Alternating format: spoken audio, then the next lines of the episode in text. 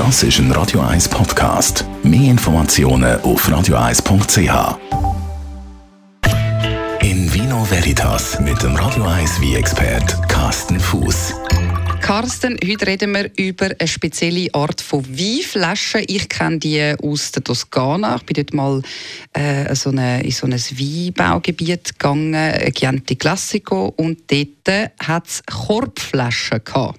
Mhm. Wunderschön, oder? Mega schön, ja, absolut. Also du hast die in der Ferien kennengelernt, ich kenne die noch von meinem Vater oder von meinen Eltern. Meine Eltern haben das immer, äh, zum Nacht haben sie immer diese äh, Korbflasche auf dem Tisch gehabt und das ist der Klassiker, äh, ist dann der halt der Chianti. Oder wie wir mit Deutsche ja gern sagen, der Chianti. Ja, ne? genau. Genau.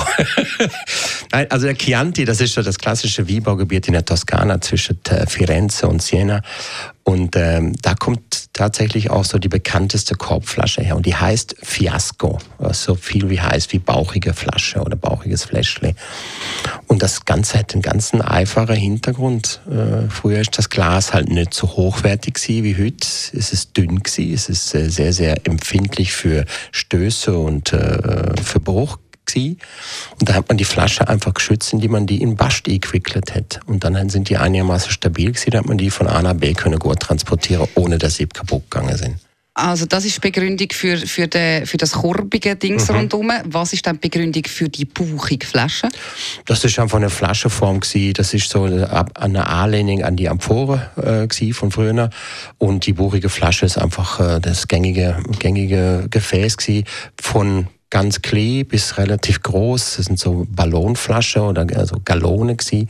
Die sind fünf Liter oder sogar größer geworden. Aber das übliche, so Standard ist so zwei Liter Flasche Chianti äh, in der Korbflasche, die Fiasco oder was. Fiasco heißt ja auch noch klein. Äh, Versager, der Flop, äh, bis nicht schaffen, äh, es ist ein Fiasko, oder? Und äh, woher dieser Name ins GB kommt, das kann man nicht genau nachvollziehen, aber es gibt verschiedene Geschichten. Aber ich, ich finde das aber noch gut, dass man zum Beispiel in gewisse Regionen in Deutschland, aber auch in der Schweiz, hat man ja bist so eine Flasche. und, und, das kommt anscheinend auch vor da, dass man sagt, aber die Flasche sind zu schnell zu Bruch gegangen. Und immer wenn jemand dann verseit hat, dann ist man eine Flasche oder weil es zu schnell zu Bruch gegangen ist. Und deswegen hat man die Flasche mit Bast versehen, damit sie länger haben. Jetzt sind aber die Flaschen auch meistens aus recht hellem grünem Glas mhm. und nicht so dunkel. Hat das einen Einfluss auf den Wein, der drin ist, dass der vielleicht ein bisschen weniger lang haltbar ist in diesen Flaschen? Ja, genau. Das ist ein gutes, gutes, äh, gutes Thema. Äh, habe ich immer gern. Und zwar diese dunkle Flasche haltet einfach das UV-Licht fern. Also je dunkler die Flasche, umso weniger Licht kommt dran und dadurch rieft Flasche oder der Wie in der Flasche langsamer, als wenn eine helle Flasche ist. Und der Grund, wieso man wie in die eine durchsichtige helle Flasche oder helles Glas packt, ist einfach, damit man der Wie sieht. Also sprich vor allen Dingen Wies, wie sind in helle Flaschen abgefüllt, aber noch mehr sind Rosé abgefüllt. Weil beim Rosé wollte ich ja immer sehen, was ich trinke. Aber in diesen Korbflaschen ist nur Rotwein, oder? In der Regel ist da nur Rotwein, kommt traditionell eher aus der Toskana, gibt es aber auch in andere Regionen. Äh, und das ist jetzt, erlebt gerade so ein Revival. Also wir haben das vor glaube, vor drei Jahren mal ausprobiert, haben so eine kleine Charge Fiasco-Flasche in der Toskana bestellt, ein Chianti. Und dann denke ich, komm, wir versuchen das mal. Und, das, und wenn wir, wenn wir drauf sitzen bleiben, dann trinken wir halt bei der nächsten Tavolata selber. Und wir sind erstaunt gewesen, wie beliebt das war. Plötzlich haben alle der Fiasco wollen.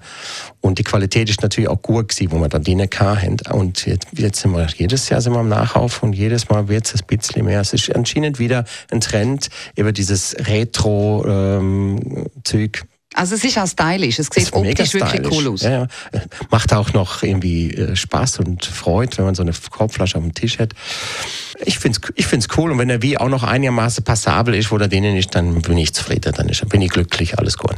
Für mich ist es ein bisschen Ferienfeeling, die Korbflaschen sind Ferienfeeling. Ja, genau. In Vino Veritas auf Radio 1.